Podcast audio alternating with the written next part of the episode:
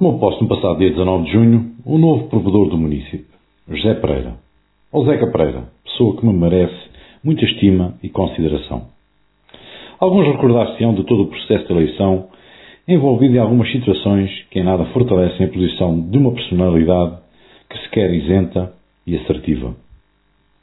Teve o seu início com a aprovação do regulamento do Estatuto do Provedor do Município do Conselho de Tomar em abril de 2015, sendo que a sua última versão aprovada, data de fevereiro de 2022. Há a realçar que a principal alteração desta última versão veio realmente trazer à tona a pretensão da maioria socialista na Câmara de tornar partidarizada uma eleição que se pretendia o mais unânime e transparente possível.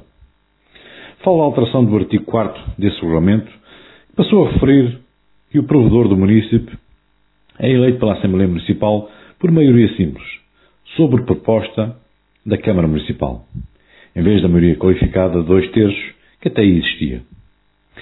Em reunião de Câmara de 20 de fevereiro de 2023, após duas votações empatadas na reunião de dia 6 desse mesmo mês, foi finalmente aprovado o nome do provedor.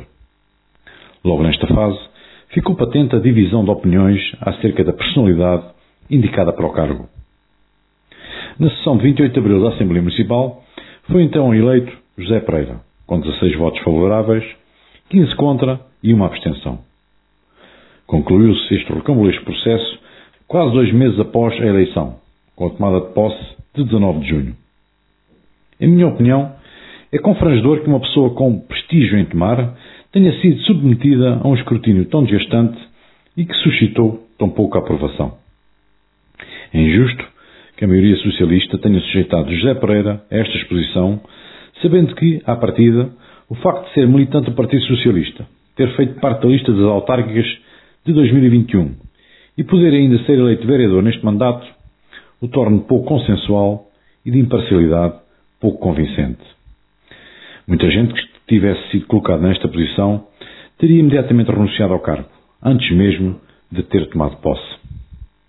É pena que uma personalidade da vida política, que tem por função a defesa e promoção dos direitos garantias e interesses legítimos dos municípios perante os órgãos e serviços municipais, dificilmente possa desempenhar o papel.